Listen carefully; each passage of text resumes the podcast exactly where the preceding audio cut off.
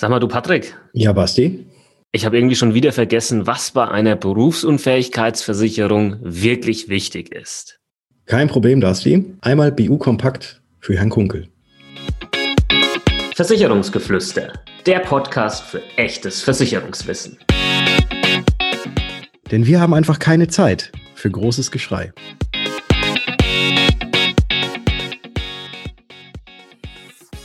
Hallo und herzlich willkommen zu einer neuen Ausgabe im Versicherungsgeflüster Podcast. Mein Name ist Bastian von Versicherung mit Kopf und natürlich ist heute auch wieder der Patrick mit dabei von Was ist Versicherung. Servus Patrick. Hallo Basti, grüß dich und hallo liebe Zuhörer.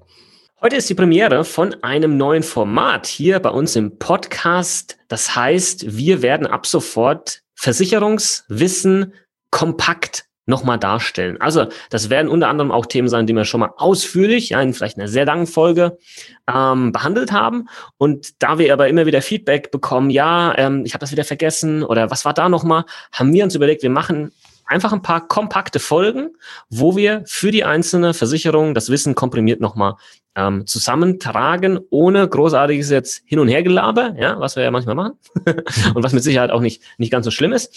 Ähm, genau, und dann habt ihr die Möglichkeit, in relativ kurzer Zeit euch die wichtigsten Fakten zur Versicherung XY reinzuziehen und da machen wir heute die erste Folge. Und um was wird's gehen?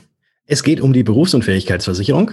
Und bevor wir jetzt tatsächlich wieder in unseren alten Trott verfallen, dass wir wieder ganz viel rumlabern, starten wir doch einfach mal direkt rein. Was ist versichert? Die Berufsunfähigkeitsversicherung sichert die zuletzt ausgeübte Tätigkeit ab, wenn man diese nicht mehr zu mehr als 50 Prozent ausüben kann und das voraussichtlich für eine Dauer von sechs Monaten oder länger. Dann gibt es die vereinbarte Rente und zwar in voller Höhe. Die wird dann ausgezahlt und genau so lange eben, wie du auch tatsächlich berufsunfähig bist. Das wird in der äh, in regelmäßigen Abständen geprüft normalerweise. Und ähm, solange du berufsunfähig bist und solange die Laufzeit eben auch ist von dieser Versicherung, bekommst du deine Rente ausgezahlt.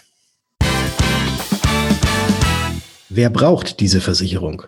Die Berufsunfähigkeitsversicherung ist eigentlich Pflicht für alle Menschen, die auf ihr Arbeitseinkommen angewiesen sind. Und das dürfte eben auch die meisten Menschen betreffen, weil wenn du eben nicht mehr arbeiten kannst in deinem Beruf, wo soll denn dann Geld herkommen?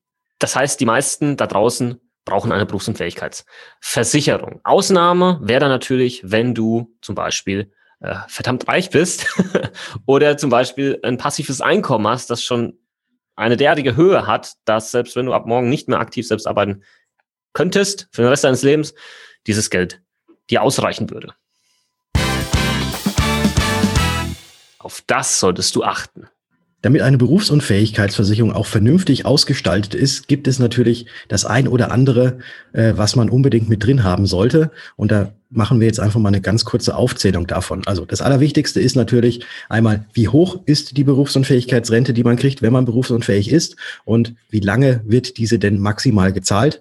Und da ist es so, man sollte sich daran halten, dass man die Höhe so wählt, dass man seinen Lebensstandard halten kann und natürlich die Dauer der Berufsunfähigkeitsrente, wie lange man das kriegt, sollte auch so hoch gewählt sein, dass man danach eigentlich nahtlos in die Rente übergehen kann.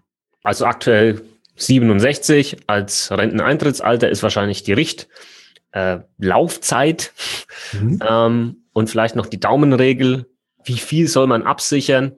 Tendenziell kann man immer mal so 80 Prozent sich anschauen ähm, von seinem Einkommen, vom Nettoeinkommen, ja, und da mal drumherum ähm, das Ganze äh, betrachten, ob das passt oder nicht. Und natürlich auch nicht vergessen, die Rente anzupassen über das Leben hinweg, wenn man mehr verdient, wenn sich die Familiensituation ändert. Diese Anpassung ist auch ein guter Punkt. Äh, das nennt sich nämlich auch nicht nur Nachversicherung, die man auch ziehen kann bei gewissen Ereignissen oder auch ohne gewisse Ereignisse, dass man das Ganze erhöhen kann.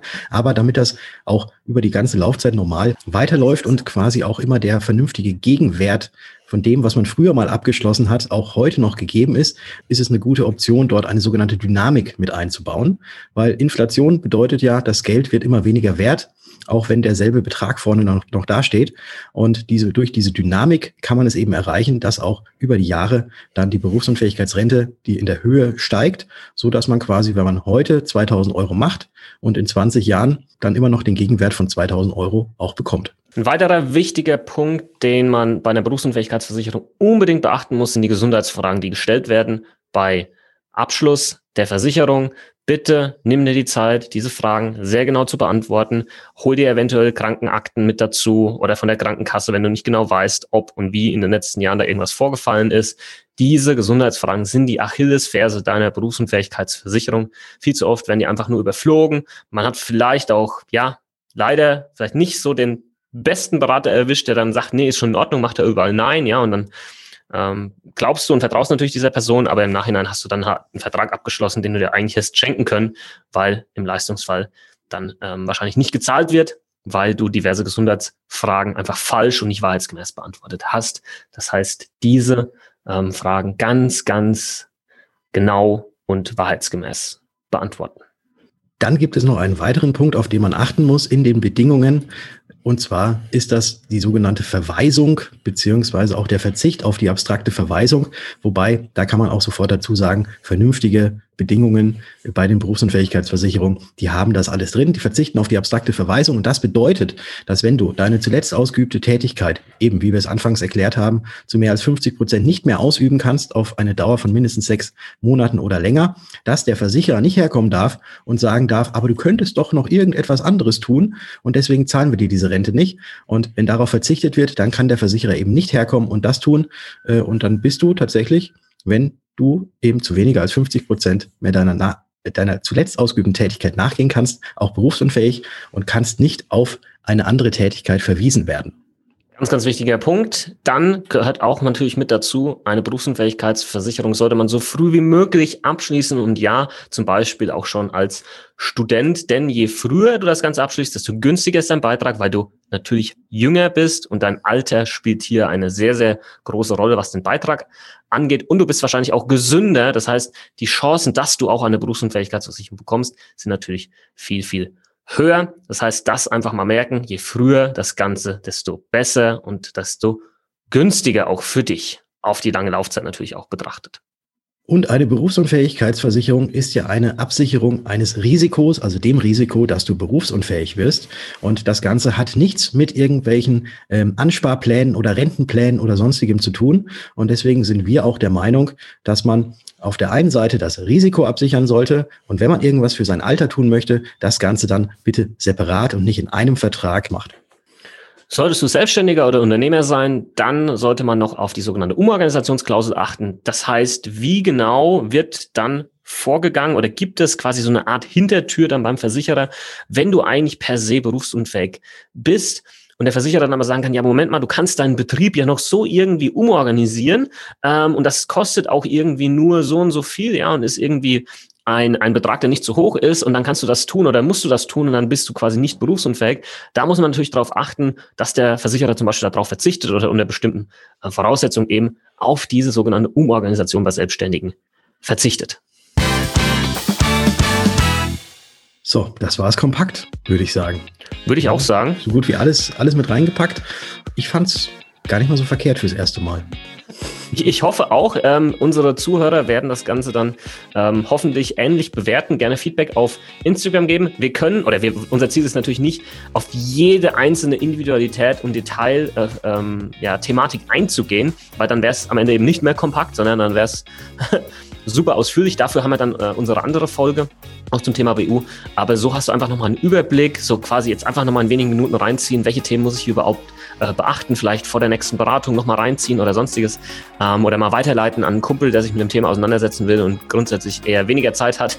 Ähm, dafür ist das hier eigentlich äh, gedacht und hilft hoffentlich dann. Und wir freuen uns natürlich sehr, wenn ihr uns folgt, wie der Basti gerade schon angesprochen hat, auf Instagram. Da findet ihr den Basti unter Versicherung mit Kopf und mich findet ihr dort unter Was ist Versicherung. Und eine kleine Rezension würde uns natürlich auch gefallen, wenn ihr die auf iTunes hinterlasst für uns. Herzlichen Dank schon mal dafür. Genau so ist es. Und ansonsten hätte ich gesagt, wir hören uns. In der nächsten Folge. Ciao. Ciao.